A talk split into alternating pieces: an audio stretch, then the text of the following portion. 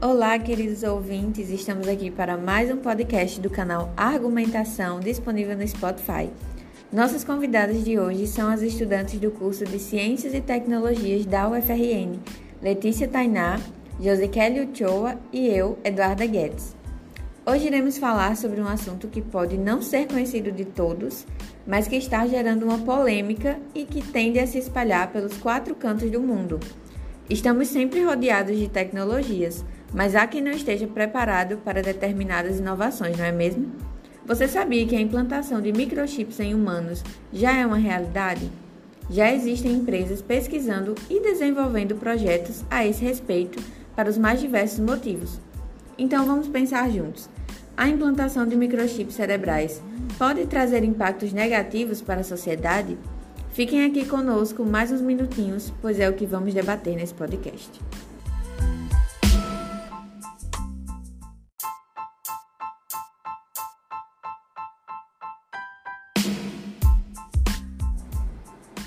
Antes de mais nada, vamos apresentar nossas convidadas para elas já terem o primeiro contato com vocês. Sejam muito bem-vindas, é, Letícia e Josi. Por favor, se apresentem para as pessoas reconhecerem vocês. Oi, boa tarde, ou bom dia, boa noite. Meu nome é Letícia, essa é minha voz, para vocês reconhecerem quando eu estiver falando. Estou muito animada por esse podcast.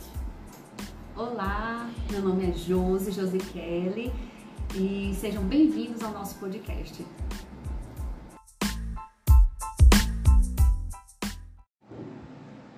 Bom, para iniciar o nosso podcast e adentrar, e adentrar na polêmica que iremos abordar, é importante contextualizar você, ouvinte, para que tenhamos um maior entendimento da importância dessa discussão que vem do campo da neurociência. E o que é isso? Né? A neurociência é um campo de conhecimentos que se ocupa em estudar o sistema nervoso, principalmente o cérebro, com o objetivo de entender sua estrutura e o seu funcionamento. É por meio da neurociência que são desenvolvidos, por exemplo, dispositivos que ajudam no tratamento de diversas doenças e distúrbios cerebrais. Na neurociência, há uma combinação de várias áreas de conhecimento, com destaque para as engenharias. E a sua aplicação com a biotecnologia abre infinitas possibilidades para o tratamento de doenças, tais como o mal de Parkinson e o AVC. Com essa breve explanação do que é a neurociência, eu gostaria de saber qual é o posicionamento de vocês, Letícia e Josi Kelly, a respeito dessa inovação que há alguns anos poderíamos considerar coisa de filme, mas que atualmente já faz parte da nossa realidade, que é a implantação de microchips no corpo humano. Vocês acham que essa implantação pode trazer impactos negativos para a sociedade? Então, Eduardo, eu acho que a melhor forma de responder a sua pergunta, se é positivo ou negativo, é demonstrando exemplos onde a implantação de chips, de chips cerebrais está sendo, está sendo positiva.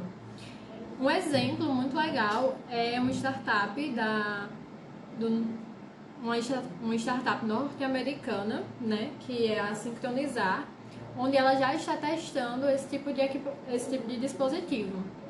É, o dispositivo que eles desenvolveram agora é um dispositivo de menos de 4 centímetros, então a gente pode ver que é um dispositivo muito pequeno. Ele tem 16 eletrodos monitorando atividade cerebral, né? Então, a cada disparo, os 16 eletrodos conseguem é, captar o que o paciente está pensando. Isso já está sendo utilizado, né? Eles já fizeram um teste em um paciente norte-americano que possuía algumas dificuldades, né? Ele não se comunicava, ele não se mexia. E aí, com esse chip implantado, esse paciente ele já consegue fazer algumas coisas como se, como se comunicar por mensagens, por e-mails e até mesmo conseguiu fazer uma compra online. E aí pesquisadores dessa startup, né, que é uma startup muito renomada, eles conseguem identificar que dispositivos como esses pode ajudar muito na reabilitação dessa, desse, tipo de, desse tipo de pessoas que têm alguma dificuldade.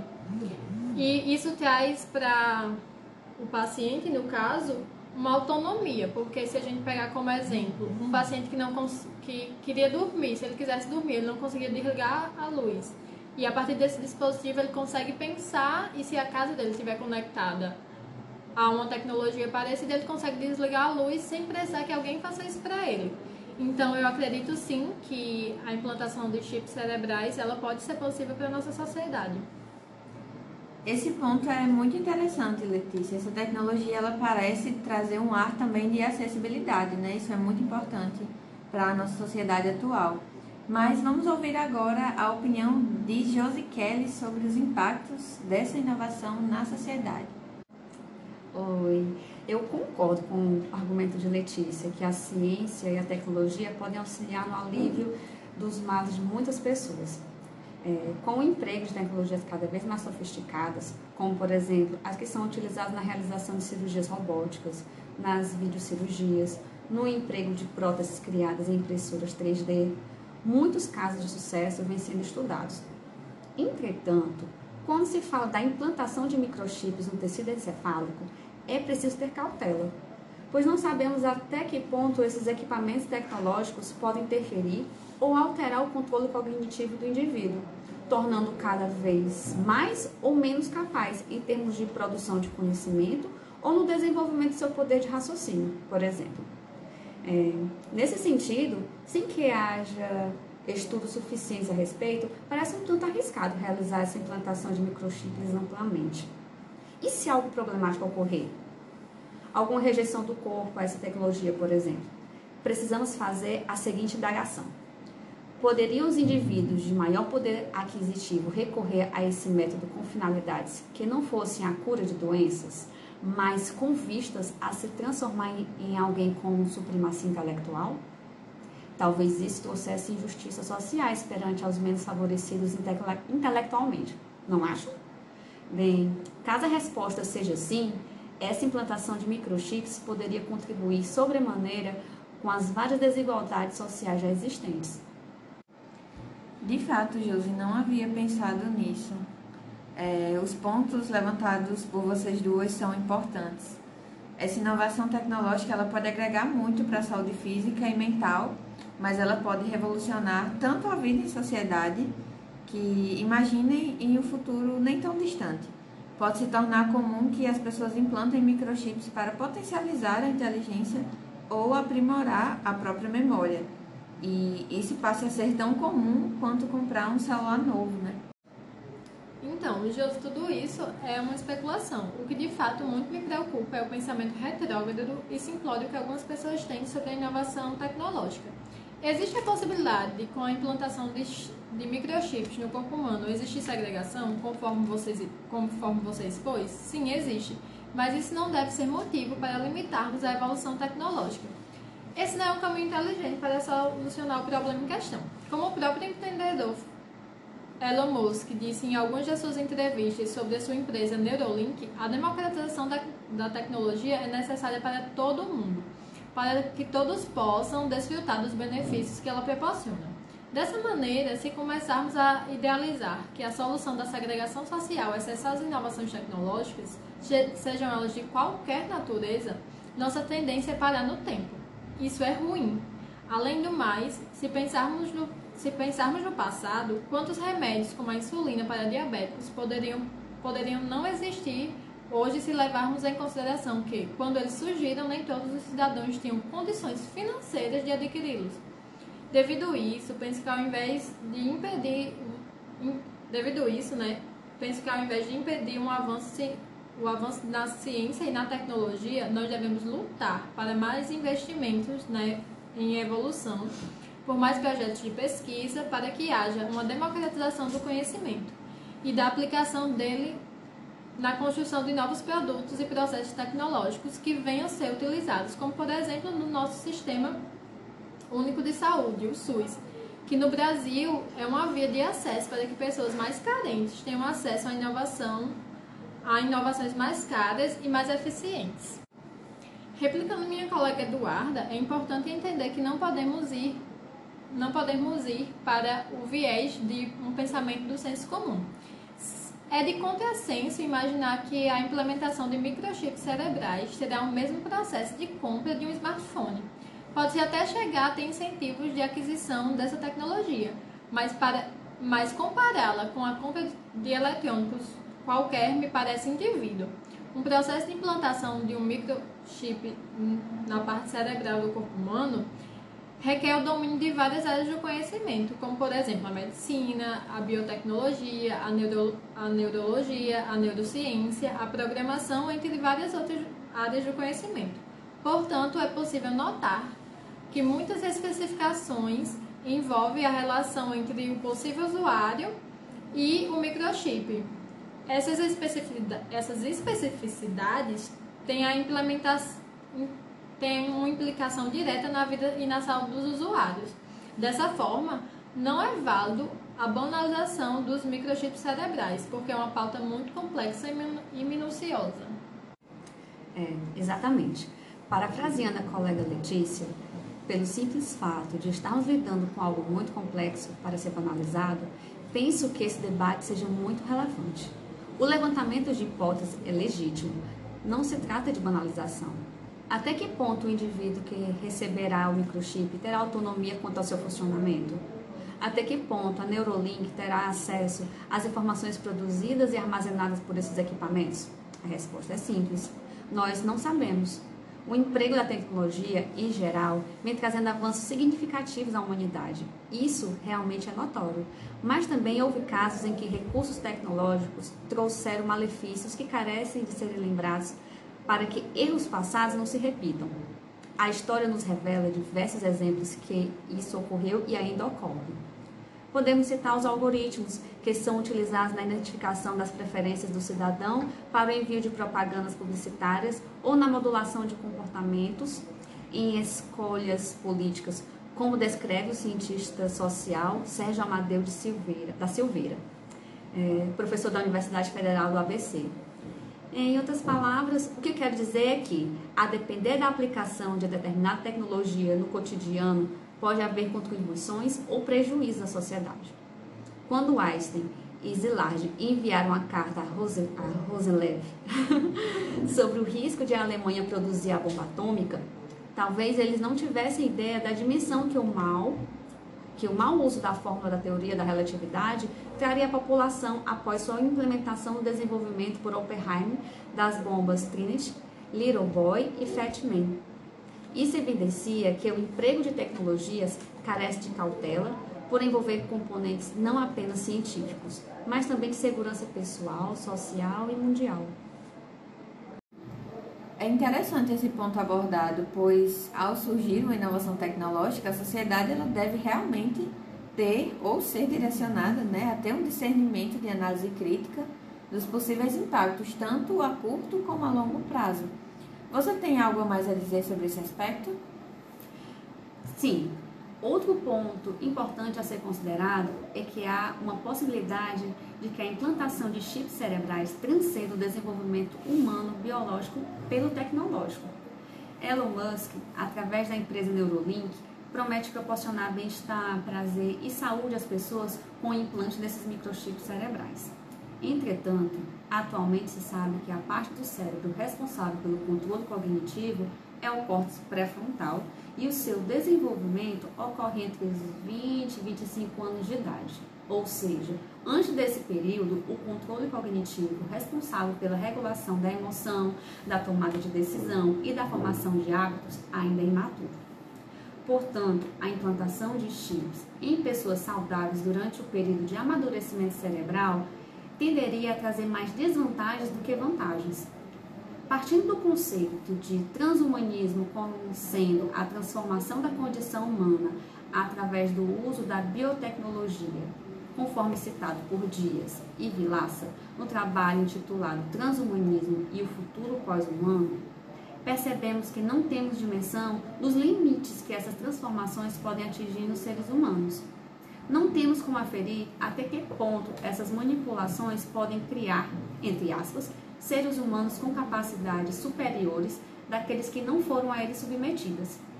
É preciso, então, retomar o pensamento anterior sobre a possibilidade de a inteligência artificial suplantar a humanidade. A busca pelo aprimoramento artificial do controle cognitivo pode criar uma sociedade estratificada, em que no topo estariam os administradores da inteligência artificial, mais abaixo os usuários da IA e na base da pirâmide os não usuários. Interessante essa reflexão de Josi, mas quero trazer outro dado para o nosso debate. Segundo o neurocientista Santana Feitosa, os seres humanos já são pouco artificiais e ele mesmo acrescenta que, somente por essa razão, nossa expectativa de vida dobrou em apenas um século. Ademais, não há motivos para termos medos exagerados ou ignorantes em relação aos avanços tecnológicos. Até porque, se tivéssemos medo de tudo que é novo e não usual, não teríamos metade dos recursos que temos hoje em dia, por causa dos avanços tecnológicos. Por exemplo, antigamente o simples fato de conseguir se comunicar com alguém que está a milhares de quilômetros através de seu celular, do seu aparelho celular, seria algo inimaginável. Além disso, podemos comparar essa discussão que estamos tendo agora com o que aconteceu em 1958, quando o primeiro marca-passo foi implantado pelo, por um cirurgião sueco em um paciente de 40 anos que tinha uma séria deficiência de bombear sangue essa inovação gerou burburinho em todo o mundo pelo simples fato de um eletrônico estar sendo implantado em um ser humano. Porém, hoje em dia, diversas pessoas são beneficiadas pelo marca-passo. Portanto, né, isso nos mostra que a nossa sociedade tende a ter receio do que é novo, mas isso não pode impedir com que os avanços aconteçam. Bom, eu não concordo que possam existir impactos tão extremos como a substituição do desenvolvimento biológico pelo tecnológico. Mas nós sabemos que para um assunto tão sério é preciso que a gente tenha fontes confiáveis e que nos passem a segurança de funcionamento, né? Conforme dito anteriormente, a empresa Neurolink ainda não tem dados analisados que possam gerar conclusões mais seguras. Então, a partir de que momento, Letícia, você passou a pensar que essa aplicação pode ser válida? Penso que, a partir do momento que comecei a pesquisar mais sobre esse assunto, consegui perceber que, assim como tantas outras inovações que nos auxiliam no dia a dia, essa seria só apenas mais uma, só que com um plus revolucionário. Então, analisei que tratar essa pauta como algo de outro mundo é um ato extremo. Como o neurocientista Siddhartha Ribeiro alertou, nós viramos ciborgues e não percebemos, porque se pararmos para refletir, realmente não nós já somos praticamente ciborgues. Os nossos celulares são, extensão, são extensões dos nossos braços. Os computadores não são muito diferentes de um membro do nosso corpo. Eles são utilizados para aumentar nossa capacidade produtiva, acessar e processar informações com mais rapidez. Porém, essa comunicação entre o dispositivo externo, no caso o celular, e o cérebro ainda é uma ainda ela é muito lenta. As informações do dispositivo demoram muito tempo para que sejam absorvidas por nós e mais tempo ainda para que saiam, saiam do nosso cérebro até o dispositivo. Dessa forma, a utilização de um chip cerebral pode auxiliar diariamente em atividades simples, como mexer um dispositivo via pensamento, minimizando assim o tempo dos indivíduos na realização de diversas tarefas. Ademais, em uma das suas entrevistas, Elon Musk expôs que um chip minúsculo consegue conectar conectar o cérebro humano diretamente com a máquina, aumentando a velocidade de conexão até 10 mil vezes. Essa, inform essa informação pode ser assustadora agora, mas, mas lá na frente, no futuro, pode ser um grande potencial que nos reserva grandes benefícios. Bom, uma coisa é certa: o implante de microchips em humanos não está longe da nossa realidade e já vem sendo estudado e planejado para diversos usos. Uma pesquisa realizada pela Faculdade de Engenharia da Índia, ela retrata o desenvolvimento de um biochip, que é um novo tipo de dispositivo de biossegurança, que é utilizado para rastrear informações sobre o que um organismo está fazendo e coletar com precisão as informações sobre eles. Para o pesquisador Howell, é, com a invenção dos biochips, né, a velha ideia de lembrar pins, senhas e números de segurança não vai ser mais necessário. No momento isso pode parecer assustador, né, como é, Letícia mesmo já disse, mas no futuro possivelmente não, realmente. E diante de tudo o que debatemos, nós podemos concluir que a implantação de microchips em humanos não trará impactos negativos, desde que o processo de desenvolvimento nesse processo né, de desenvolvimento, haja a devida preocupação sobre como o ser humano estará a longo prazo, assegurando que a humanidade continue se apropriando da tecnologia para uma qualidade de vida, para uma melhoria de vida, mas que não afete a sua segurança pessoal nem a sua essência biológica.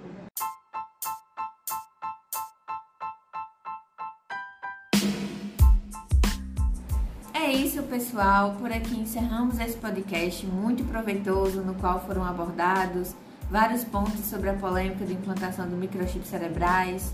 É, como deixamos claro, sempre é bom analisar todas as possíveis ações e reações que algo pode gerar. Então, depois dessa análise de todos esses argumentos e embasamentos bem fundamentados, deixamos para nossos ouvintes o seguinte questionamento: Vocês implantariam microchips cerebrais? Pensem sobre isso, escutem o podcast, tenham a própria opinião de vocês. E é isso, muito obrigada por nos ouvir até aqui. Até a próxima.